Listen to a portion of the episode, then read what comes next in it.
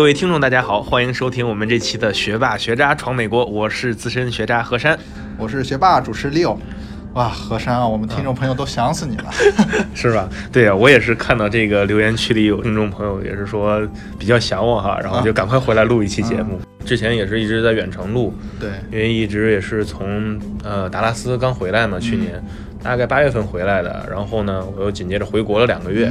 呃，十月份又回到这边，然后十月一号紧接着开始这边的一个工作。去达拉斯闯荡，闯达拉斯也有一段时间了吧？对，才一年半吧，一年四五个月这样。四五也也也已经很长时间了。那这次回来的话，肯定给我们带来很多达拉斯的一手资料吧？之前也有讲过一些关于达拉斯的，像什么工作呀、住房啊、呃玩啊什么的。这个我们之前有提及过，我觉得咱们今天还是轻松一点吧。对，但是之前我们第三年已经定了一个基调，我们要扩张我们每个人的认知边界。何山同学来，肯定我觉得一个很好机会，给我们扩张一下对达拉斯的一些认知边界。何山每次给我们来节目做客，都来啊，可以带来很多有趣的事，是吧？对对对，那行，那咱们今天就放松心态哈。啊，那首先我很好奇，就是呃，何山，实际上你在达拉斯是呃，当时是给一家创业公司工作吧？对对对，呃，我们那个公司呢，也算是一个创业的小公司。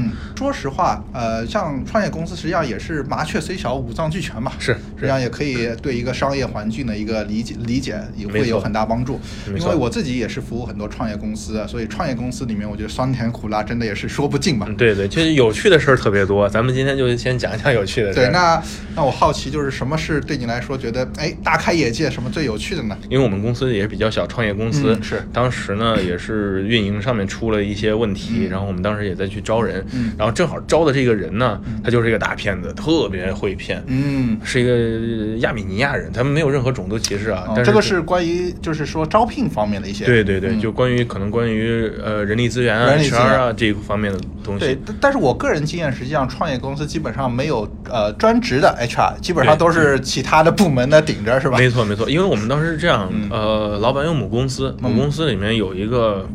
比较就是愿意去挑大梁的一个，然后什么东西好像都要去给他请示啊，他就他有有点想做我们 CEO 的那种感觉，就感觉一身兼，哎，对对对对对，然后大家都理解那种感觉的哈，然后当时大家都懂，对，每个公司差不多都有这样的人物，没错没错，然后当时我们是这样，我们当时是招一个。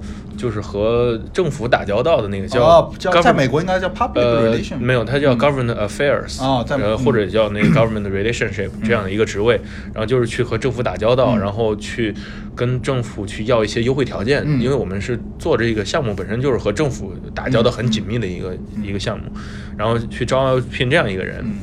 然后当时呢，就有一个，就是我说那亚米尼亚那个骗子，他应聘的时候呢，他简历写的特别漂亮，然后呢，就是特别能去讲，就就特别就特别能吹吧，就那种。然后呢，呃，然后那个就是我们公司里面那个人就觉得啊，他这个人，嗯，肯定能能把我们这个卖出去。然后他当时举了一个例子，特别有意思，是什么？你知道吗？就是说，他说。之前在整个达拉斯就那个叫 DFW，就是 Dallas and Fort Worth，它是是一个大大区大区。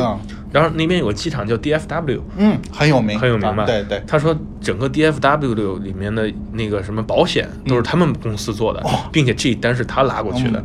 哇，这很大大单，很大的大单，对不对？然后那边就惊呆了。然后他当时要薪水也不太高，我们当时可能也就七万多左右。呃，但是但是我们那公司还已经算比较高了。然后就去要这个这个薪水，但是我感觉从他这个角度有点屈尊了。但是我好奇他他的简历上面有一有一些什么比较牛的东西呢？教育背景呢，还是说他大公司？教育背景好像并没有吧，他就是什么在夏威夷的一个什么什么什么，不知道也念不上来。他应该就是呃，就是他的工作经验比较。工作经验也是小公司。哦，那那就是说，唯一可能啊，对，拉到一个大单，对对对啊，对。然后后来就是很顺利的就把他招进来了。对。不过当时呢，就是其实少了一个步骤，这个也是特别重要一个步骤，也是其实我想和就是这边的很多创业公司啊，包括华人的一些小公司想讲的一点，就招人的时候一定要去做一个背景调查。哦，对。如果不做背景调查的话，他之前的任何背景你只能听他自己去讲。对。这个一会儿我也可以再讲一下我最近。对，实际上这个我非常同意，因为我觉得小公司对就是说人力资源这块就是基本上没有什么很注重，就感觉面试的人，然后聊得来了就进来了，就干活了，对对就没有很多就是一些合规的要去背景调查。是但是之后的话，有可能就会遇到很多问题。没错，没错，包括我其实现在做的这个公司也是一样的，就是之前也是比较小，但是其实赚钱赚挺多的。对然后想正规化的时候呢，就需要去出台一些政策。对然后包括这个用人呐、嗯招聘呐、呃合同啊这些都是需要有的。然后呢，我们这边也是会去这样去给他一份比较合理的一个流程，哪怕你再小的公司，咱们所有东西按章办事。对这样以后公司呢是不会被起诉。对，实际上之前做步骤之后就少吃亏嘛。没错，这其实保护自己的一个对对很重要的一个关键。对对那那说回这个亚美尼亚大哥、啊是吧？对那之后有什么有趣的事发生？，啊对，然后就是什么呢？那个他当时因为进到我们公司以后嗯呢，说实话，他根本就没有去做任何相关就是和政府打交道的事情。最有意思的是有一次。我记得特别清楚，他刚来好像有两个星期还三个星期的时候，当时他说我们这个苹果嗯，哦，现在是我们的合作伙伴。我当时我们老板听着特别开心啊，我们连苹果都是我们的这个合作伙伴了。然后后来才知道是怎么样。当时苹果有一天他要办一个活动，是只是达拉斯那片儿一个苹果店，哦，苹果的一个一个 retail 的一个 retail 对 store，对它其实跟苹果没有什么关系。对对对，说不定还是一个授权店。说那个店他要搞一个什么活动，然后需要我们、呃我们的一些产品放在他那儿，对然后然后呢那个人然后我们哎呀我加班加点儿啊七八个人嘛，嗯好像帮他去搞那些东西，嗯放过去还是周周末，并且这个时候你要给工人一点五倍的工资，对对对对吧？嗯然后呢放过去了，放过去以后他就。给我们说，我们现在和苹果是 partnership，哇然后让我们干什么？嗯改网站，把苹果那个什么写呃上 logo 呃，对，放在我们网站上，然后是 partnership，、嗯然后呢，并且要是要去就是和什么媒体啊、什么去讲这些事情，嗯当然我们并没有去和媒体讲。然后这个时候，我其实我作为一个你就是比较理性的一个人啊你就你会能发现这个其实有问题的。对，然后我就。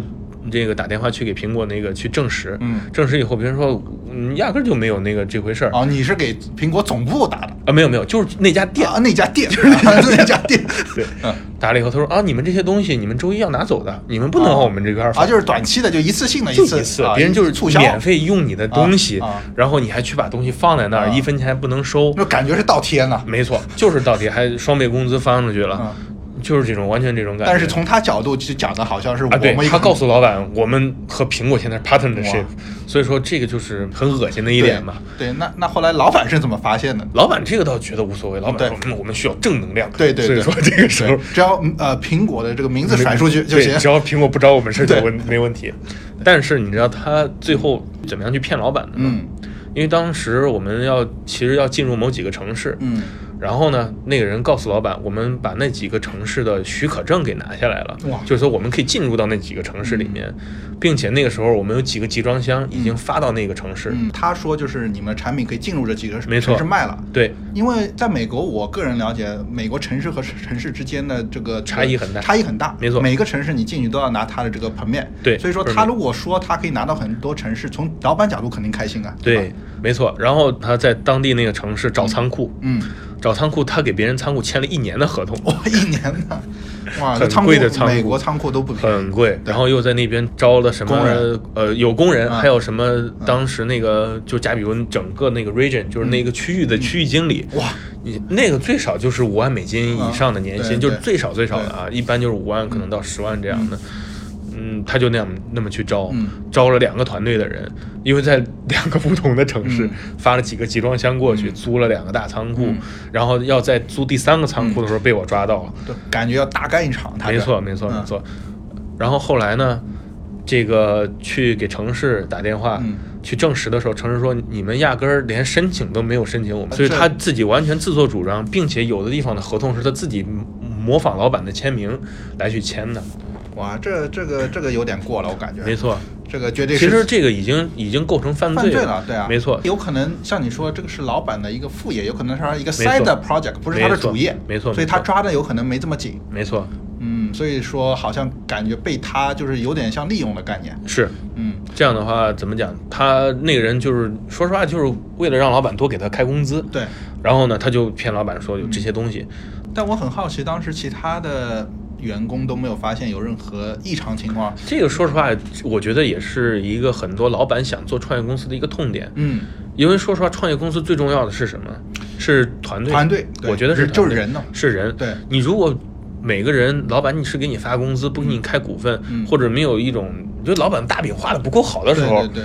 你怎么样去保证每个人去给你对，训练？就是我的一亩三分地保证了就好了。没错，对。其实我当时去这家公司的时候，我的想法就是什么？因为当时我是二十八岁，对，我想呢，我三十岁的时候，我而立之年的时候，对，我再起码闯出来点什么，对对，搞出来点什么名堂。嗯，我就是一心的去放在这个上面。我一天当时完全可以一天工作十二小时没问题。嗯，我什么都可以去管。对，所以说你是感觉是当一个事业去做。没错，我是把它当成我自己的事情去做。对对对。但是呢，就可能这种情况下，有的时候你就会和身边的一些同事格格不入。对对对。因为他们每天就工作八个小时啊，他就不想再做。对，这实际上我觉得。讲的非常对，就是说，在一些公司里面，每个人的他对这个公，就是对一个工作的理解不一样。有些人就觉得我是呃八小时工作，有些人是一个事业，那他管的范围和他对一些事情的呃热情就会不一样。没错。所以说，你当时是觉得我是要呃全身心付付付出，然后去做一个事业，所以说你才会这么用心。是，其实我自己的理解就是，不管对什么工作，我只要决定去做你的时候，我一定会百分之一百把它当成自己的自己的事做。没错，因为什么呢？这样首先。你对得起老板给你开的这些工资。第二点，你对得起你自己的时间。是。我不想每天只是坐在那儿拿那个固定的工资。对对。我自己一点也没有成长，我干嘛要坐在这儿？对，这我觉得这个非常对。但是我不知道从亚美尼尼亚大哥的角度，他是怎么考？他就是混工资嘛，他就是为了开高工资嘛。因为说实话，我们当时创业团队人的工资并不高。我当时工资进去可能就才四万、三万五、四万这样。从你角度看的挺痛心的。没错，并且所有政府的会议后来是我去参。啊，你你去帮他去去就是擦后面那些东西是吧？对对。然后，并且那个大哥，他只出去过一次，嗯，出去一次还是去领奖，就是市政府给我们几家竞争公司竞竞争对手的公司全部都颁了一个奖。对。然后呢，他上台话都不敢讲，上去领奖的时候手是在抖。抖。嗯。所以说这种，当然我一看这就绝对有问题。对，但实际上说呃说回到这个人的身上，如果是呃我们反过来想一下，如果当时做了一个背景调查，是不是就是可以去避免这些事？没错，如果当时去做一个正规的背景调查，是完全没问题的。但是很多公司忽略的一点是什么呢？他可能只会。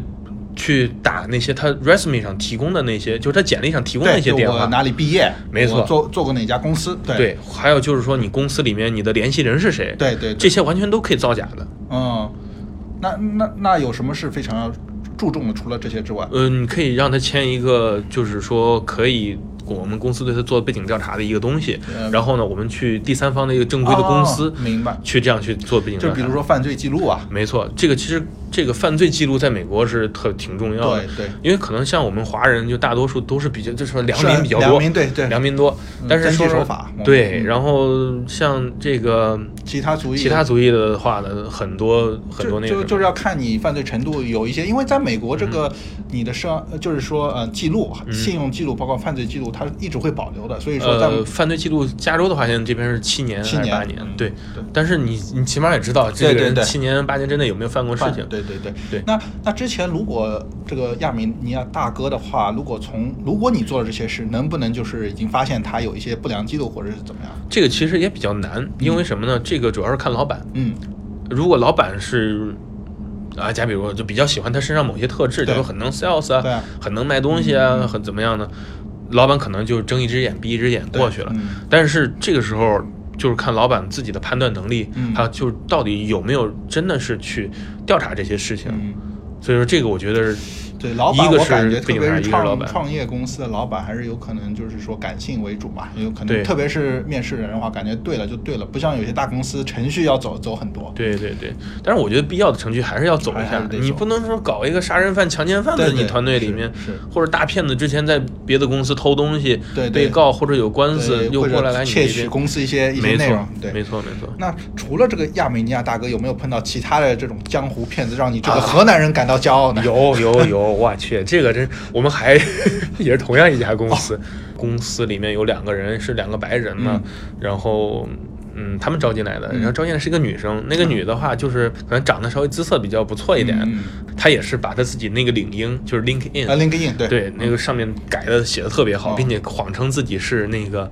呃，奥斯汀，呃，就是德州大学奥斯汀分校，是名校嘛？对，是德州最好的公立学校的那个那个，就最好的那个学校嘛。毕业，嗯，从那儿毕业，并且他还是说谎编的成自己是什么啦啦队啊，还是什么什么划船队的队长。哇，那很厉害，在美国体育这方面，对呀，然后很受尊敬。就是就是意思就是他做做了一套啊，没有做假，做了一套，做一套，做全了，做全了。对对对。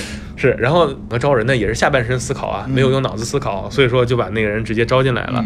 招进来之后呢，后来让那个人出去，就去某一个城市去办事嘛。对，那这个呃女生也是做 sales 嘛，也是做呃，她是做什么职位？差不多也是这个公共关系啊，公共关系，公共关系。然后出去啊，还还做一点什么社交媒体啊，什么 marketing 啊，对，市场啊这些的。但这方面应该女生比较适合嘛，特别是对，但是同样也是办不了事儿啊，并且还花了公司很多钱。嗯。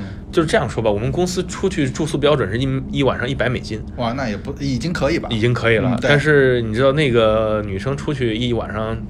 住宿标准她自己是四百八十五美金，哇，那个五星级酒店住最好酒店了。对呀，嗯，然后并且回来拿着拿着那个单据要报销嘛。对，就这个时候，嗯，就那个会计对。受不了了，然后就开始去举报这个事情，对，然后说不行，我们要去做背景调查，因为当时还在三个月之内嘛。啊，因为那个安米亚那个大骗子他已经过了三个月的试用期，但是因为老板一直对他比较哎，觉得天天嘴里都是正能量，天天都是 good news。我这个没办法，就因为每天从我嘴里基本上都是 bad news，因为我不说，我不说，谁知道这些东西？是。亚米尼亚的吃亏吃亏在这一块。不过那个女的呢，我们三个月之内给她做了一个背景调查，然后他这个学历压根儿就查不到。哦，没有，没有，嗯，就没有在这个地方上过学，连 enroll 就是说你被录取都没有被录取，嗯，你怎么谈得上毕业？学历造假了，学历造假，所以这个马上也就开除掉了。嗯，哇，这个还算，这个算比较及时吧？是是是，因为我觉得如果学历造假的话，这个人就没有什么信用可言了，根本没有信用可言。因为怎么讲，你连自己在哪上过学你都要骗的，你其他还有什么不敢骗？对。那那这个也是有点出乎意外，有点超出我的认知范围了。因为我因为我碰到的人觉得简历上面不管是多牛或者不牛，我至少是真实的，我觉得还是比较重要嘛。我之前一直以为是不是德州都是这样，什么爱造假什么？但是你知道，我这次回来以后啊，又又有这样的事，又有一个发生。加州，在加州，那个人谎称自己是。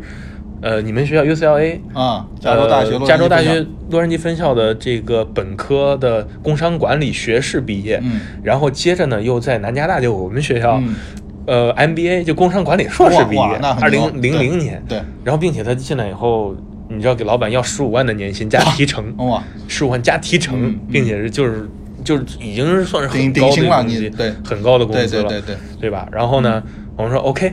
那就做一个背景调查吧。对，然后这个也是我给老板提，我说咱们因为这么高的年薪，说实话还是要小心一点。对你像这样一个月怎么样，你也就一千，也就一万多块钱，你就就出去了嘛，对不对？然后就做一个背景调查，然后背景调查之后呢，就压根验证不到这个人，两个学校都没有。两个一个都没有，一个都没有，并且当时因为他这个事儿，我还自己跑回到南加大一趟。对，我去那个 record office，我就去问，我说现在这个人的涉案号，这什么我都有，但是我就是查不出来。对，我根本查不出来，这要怎么办？他说，然后学校就讲，那现在最好的办法就是让他把他那个呃毕业证给我们复印一下，然后我们你再来到学校，我帮我们帮你来去做验证。然后后来我就给那人发信息，我说：“哎，你能不能那个把你的毕业照、毕业证，就是给一个 copy 给我，就是给一个附件给我们，来做背景调，对我们调查一下，因为这边确实第三方查不出来，或者说你有没有用过其他名字啊，或者十三号啊，比较合理的。对对对，然后然后他直接给我回复邮件，就是说。”呃，你如果觉得这是一个阻碍，就是这个要去雇佣的一个阻碍，或者说你有其他的这个人也在申请这职位，你比较看好的话，你让我知道就行了。然后就再也没有给我发过信息了。就之前心心虚了，心虚了，因为之前每天他给老板谈完以后，他给老板大概面试了两次吧，老板见他两次，每天啊，每天一天要两三次的那个 offer letter。嗯，你说这个就很不正常的一个一个举动了，感觉太主动了，太着急了，对对。哇，这个坑很大，是，所以说我现在其实我自己也总结，这些骗子往往真的会去看，就是看中一些小公司，嗯，特别是华人公司，对，因为什么？他知道华人不爱去做这些东西，对，就不是那么正规在这方面。没错，嗯，所以说我觉得以后可以写一个攻略啊，就是华人小公司 或者华人公司防骗指南。对，这这个我我我感觉是非常重要，特别是这个老板，因为我觉得不创业公司、华人公司的老板还是说，嗯，感觉这方面，特别是在人力资源方面还是比较欠欠缺，因为比较欠缺，好像他就觉得人力资源这个东西不是一个很重要的一个岗位，对就你不会就是招招人，就是干嘛？但实际上里面真的是很重要，很很很重要。对，因为怎么讲，你要知道每个人的特长，嗯你要怎么样去合理的把这些人的特长还有他性格应用到他的那个岗位上嗯，然后他让他那个怎么说 efficiency，就是他效率更高。对对这样其实对于公司来讲是省钱的。对，因为像你说的，呃，创业公司最重要的资源就是人，你人如果招不好的话，你后面执行都都没法执行。你就不光说执行了，嗯就是你人招不好，你连这个项目推进都没有办法推进。是，其实说实话，我们那个项目刚开始啊，嗯我们刚开始做的，嗯嗯，美国当时有三家、四家公司，嗯嗯大家都在同一个起跑线上。是，嗯，如果人没有招错的话，我敢保证我们当时公司可以做到全美第一或者第二。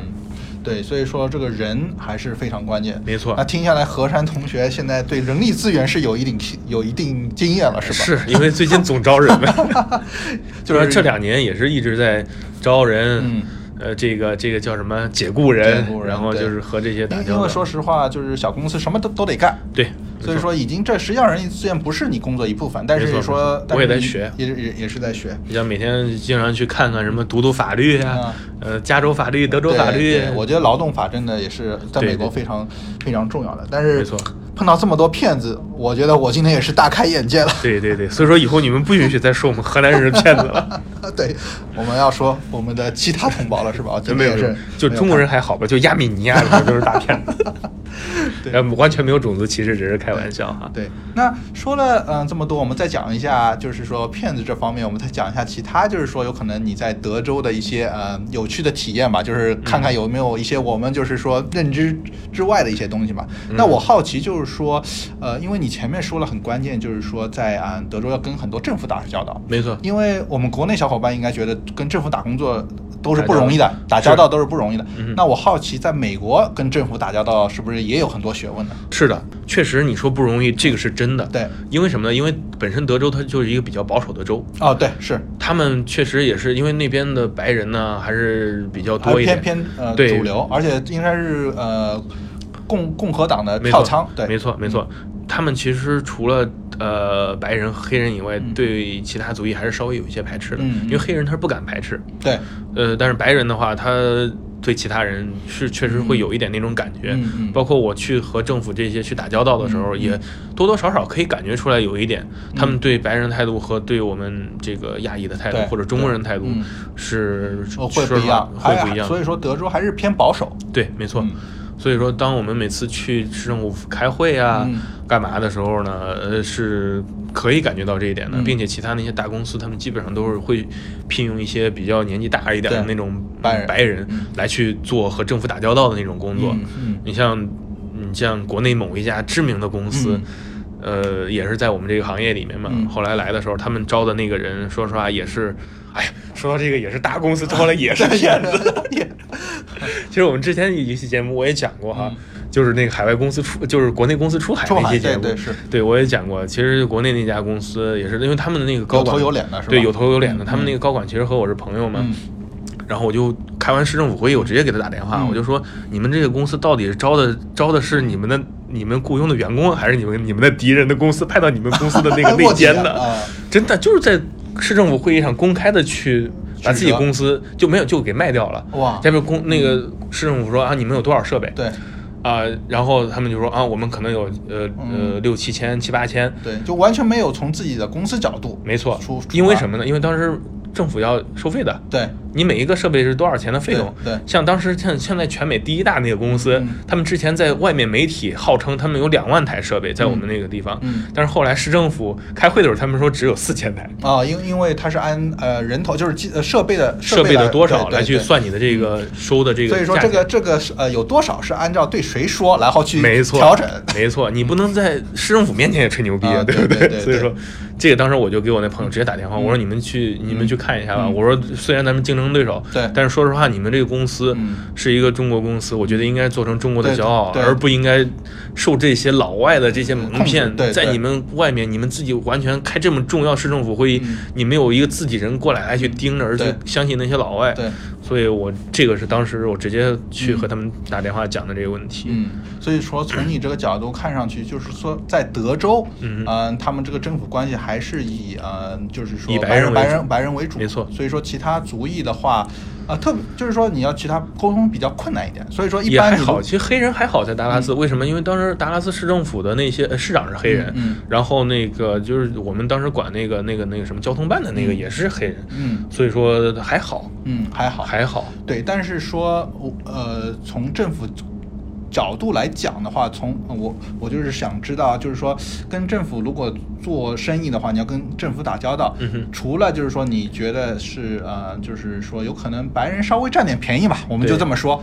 那除了这个呃白人之外，就是说占占便宜以外，其他哪些要注意的呢？有没有一些就是说，呃，你知道？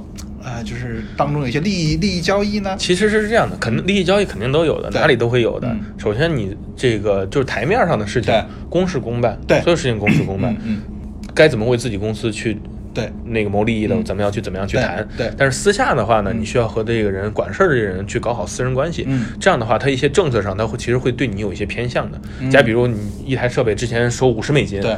呃，一年，但是你可能给他讲一讲啊，我们公司怎么怎么样啊，刚创业啊，对呀，资金有有，对呀，能不能给我们便宜个二十美金啊？这样都可以去谈的，这样私下去谈。但是你政府官面上这些东西呢，你就是该怎么样还是要怎么样的，因为呃，其实市政府不只是只是针对你们公司，他还要面对市民，对市民的投诉啊什么。对，因为美国公司呃不是美国公司，美国的政府啊，其实也是他们不愿意去惹事情。对，这也就是为什么很多美国保守这些州。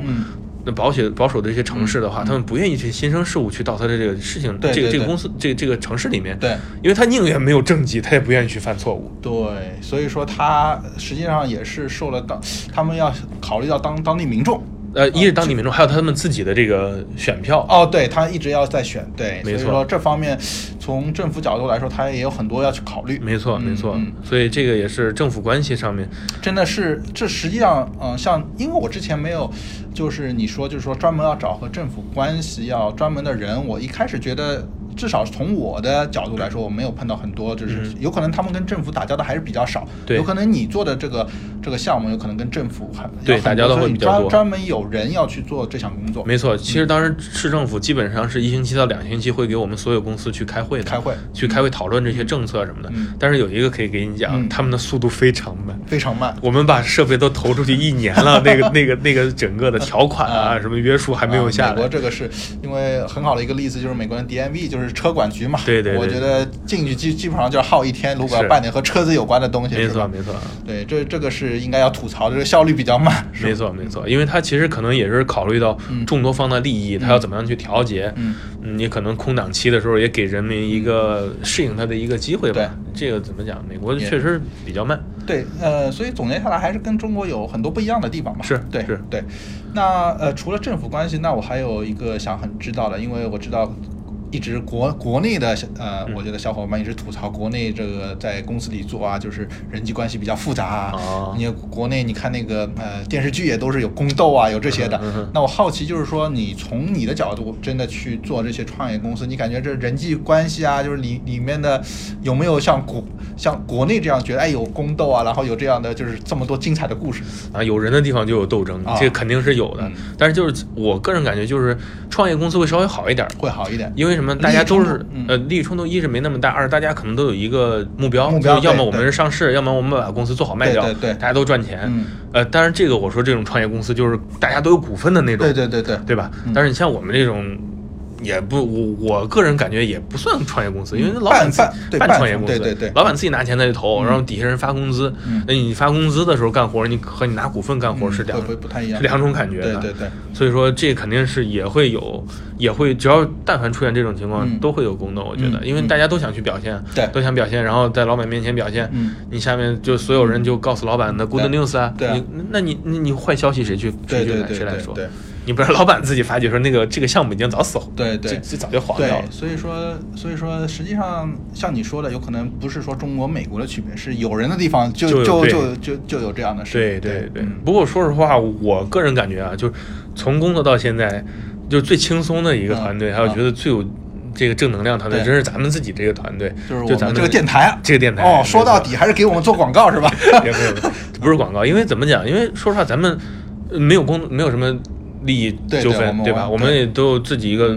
大家都是目标都一样的嘛，就是为了让咱们以后的这些师弟师妹啊，或者后来到美国这些华人，咱们能更轻松一点。嗯，对，这样也是呃，说说到底，这我们也不会靠这个呃赚钱，而只是说我们一个呃业余的一个爱好，然后可以去传播传播更正能量，然后更更多的人去听到不一样的声音吧。这也是我们所说的。真实的声音嘛，我觉得。对，所以说前面半小时都是伏笔，对吧？没有没有，咱们咱们是不是该找投资人了？对，那呃呃言归正传嘛，那所以说我前面何山讲了这么多达拉斯的一些有趣的故事，包括碰到的这么多河南人都感到惊讶的骗子，是吧？对，讲了政府的一些，然后呃包括啊就是说创创业公司团队，嗯，那呃讲了这么多工作的，我们就想一下看一下你在那个工作之外的达拉斯生活有没有很丰富呢？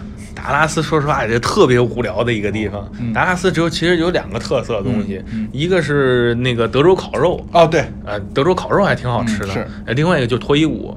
哦，德州还有脱衣舞？哎呀，我去，老大。这回得带你去见识见识。这期节目不能让 嫂子听啊。对，达拉斯那一块儿，它是比较保守的一个州，所以说，对我，所以说，我觉得从我角度，有可能只有拉斯维加斯这样的一个才会。不是不是，其实在美国，基本上每个地方都有脱衣舞，都有，都有脱衣舞，这是他们文化里的一种东西。这这个不在我的认知范围之内，是吧？这个，那这我就可以给你讲一讲啊。因为什么达？为什么达拉斯比这个？是一个比较保守的州，是它的脱衣舞会比美国其他大多数城市要好呢，并且是一个德州特色呢。嗯，就是因为它保守，保守了，它保守的话憋的比较久。不是不是不对，是因为它保守的民族，它和其他民族通婚比较少。啊，你像我们在其他城市，像洛杉矶啊这些，呃西雅图啊这些地方，佛罗里达这些地方，看到这些脱衣舞呢，他很多跳的脱衣舞的人就是什么什么什么样的族裔的都有。对。但是在达拉斯看脱衣舞呢，很多都是那种金发碧眼的那种，那种那种，就是白人女孩。对，金金发金发美女。对，并且传统特别漂亮的那种。嗯。因为她。保存血统会比较好一点，他没有和其他的那些族裔通婚，通婚，嗯，对，所以这个是达拉斯的一个特点。如果你在达拉斯看完脱衣舞以后，你就说实话啊，你不想在美国其他地方看脱衣舞了。听上去是呃是挺有道理的。那难道它比拉斯维加斯这样的？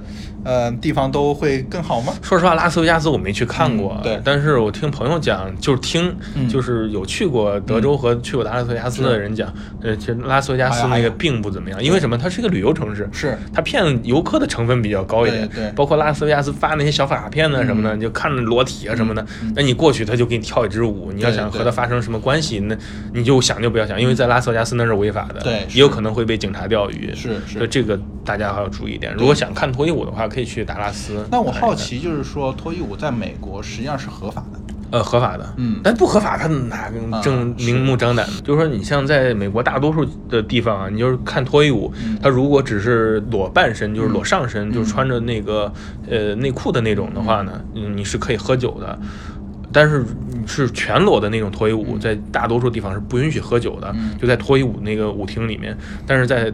德州在达拉斯，全裸的舞厅你是可以随便喝酒的。哇，这这感觉就是说和达拉斯这样一个保守的州完全是一个另外一个极端嘛。呃，他在政治上比较保守，这个，但是他可能在人性这方面还是比较开放。这也就是为什么达拉斯的脱衣舞是全美比较有名的，比较有特色的。哇，感觉我又是大开眼界，原来德州还是有这样一个一个特色。脱衣舞之外啊，德州还有什么其他特色？另外一个可以玩的话就是打枪，嗯，因为德州的话，他对这个禁枪的话倒没有特别像加州这么样这么严格，并且他那边是可以自己去改枪，是。也是允许有那种连发的枪，所以说在德州玩这个特别特别那个特别爽的。对，而且德州地大物博的，对，也要打猎，估计啊打猎，对，打猎，然后玩枪。因为它有可能是有很多更大的一个区域给人家去做这样的事，没错。像那边它有很多那些呃专门打枪那些些公司啊什么的，他们自己都是包一山头，然后租直升机，然后你在那个直升机上拿着那个，呃，就是那呃机关枪，哒哒哒去去扫射那个野猪嘛。哇，这有点太暴力了吧？对对 对，德州的话，应该就是我们西部牛仔吧？没错，西部牛仔觉得他们这个枪支也是他们的一生活的一部分嘛？没错没错，因为他们是城堡法嘛，就是说这这片范围里面呢都是我的领地，你进来的话，我就可以拿枪把你对杀掉。对，所以说这个在德州也是特别。特别要小心，你要去别人家呀，或者怎么样，你要真是站到别人的那个领地上的时候，别人有权利的。哦，所以说这说到这点，其实德州人开车还是比较文明的，比加州文明的多。大家觉得德州就是特别豪放哈，大家都是开着大皮卡呀什么的，但是说实话还是挺有礼貌的。是。因为因为你不知道谁要什么，谁要什么东西。从生活的一个便利角度是哪样的？那便利对于华人来讲，肯定是加州会更便利一点，因为德州的话，他们那边的中餐馆并没有像我们这边这么多，像我们这边的华人区啊，想吃什么都有什么。是。德州并没有这样。对，但是我个人理解，因为我有很多以前在四大的一些同事啊，就是特别是美国人，如果养了小孩以后，啊，比如说在旧金山以前都住在啊洛杉矶，但之后很多人搬到亚利桑那州或者是德州，有可能就是那边更可以更加去适合去呃养小养小孩，因为它的房价更加适适呃就是对房房价更加去可以买得起房子吧。没错没错。加州这边还是真的挺贵的吧？是是是，你像德州那边，像学区房的话，就十分学区那种好很好学区的房子的话，呃，两百五六十平的那种别墅，可能也就四十万美金。今儿我在的时候就是四十万美金左右这样。嗯，是，那很好的区。说，我觉得很多就是说，像我以前同事，他们到德州以后就呃，就是。如果有小孩的话，都想搬到德州，因为那边房子更大，房子大，对，你赚的钱实际上也可以差不多，差不多，然后过上更好的一个一个生活吧。对对，消费水平比加州稍微低一些。对，所以说我感觉德州，而且现在也是一个非常就是呃经济发展非常快的，然后人人的净流入也是非常大的，实际上是。前景还是非常好的。没错没错没错，你像达拉斯那边华人，他整体的素质是很高的，因为他基本上之前都是那些大公司嘛，什么华为。呀，什么呃 TI 啊这些的，就不只是中国这样，他在美国很多的一些大公司也在那边，总部也在那边，没错。还有包括他以前呃，他是有很多石油啊、能源的一些产业，石油、房地产这些都在那边。对，所以说现在总结下来，如果是啊，我们给很多小伙伴，如果他之后也是要考虑，比如说在哪个州，实际上德州也是一个非常好的一个一个一个选择吧，对对对，德州是一个很好的选择，嗯，包括不管是就是就如果是养。要去去去养小孩儿，还创业其实也创业和，因为我德州的奥斯汀好像是一个对，呃，也是一个非常有名的一个创业之城，没错没错。所以说从这个角度来说，德州实际上对我们很多小伙伴来说，实际上也是一个很好的一个在美国生根发芽的一个地方嘛。没错没错，包括国内如果有一些创业公司想来这边发展，就卖货什么，德州也是很好的。为什么？它在美国中间点，对，它到每一个地方飞机基本上都是四个小时，对物流的话也会非常方便，没错。哇，所以听上去感觉这一年半，我们的何山同学，呃，对德州德州改观其实挺大的。挺大的。刚开始我去的时候也是特别讨厌，嗯，特别讨厌。但现在感觉听上去有点感情了，是吧？啊，是一是有感情了，二是可能也是被折磨的 就这什么，这个这个这个痛并快乐着。对。但是今天我觉得何山同学给我们讲了很多我们认知之外的一些东西，包括包括讲了一些就创业公司的一些事啊，包括政府打工，还有包括一些我们认知之外的德州的有趣的故。事吧？对啊，但是我感觉现在何山同学呃回到加州，在加州也工作一段时间，那之后自己有一个什么打算？之后可能还是想再自己多出去走一走，看一看吧，可能也会回国去看一看。因为毕竟我觉得我这个性格也不太适合去坐办公室，然后也是希望可以有志同道合的朋友或者是公司，就想来美国发展的话，我觉得我可以赴汤蹈火。嗯，对，这是给自己打个 广告。对，但但是给从何山角度来说，也是非常一个，嗯，就是说对别人负责，对自己自己一个事业比较负责的人。没错，这这个我觉得还是嗯很重要的。对对对，因为说实话不想浪费自己的时间嘛。对对对，就是要把。事情认真做，当做事业做，这样比每天八小时更有意义吧？对有可能是，对不对？那今天节目也是差不多了，那之后的话有时间我们再跟何山聊聊他其他的一些有趣的故事。这个都是没问题的感觉每次何山来，我们这个节目就更加这个轻松愉快了，是吧？啊，对，就是没没没心没肺的。对对，嗯，好，非常感谢大伙的收听啊，也感谢何山同学给我们聊一些这么有趣的故事、嗯啊。那这就是我们这期的学霸学渣闯闯美美国谢谢大家收听。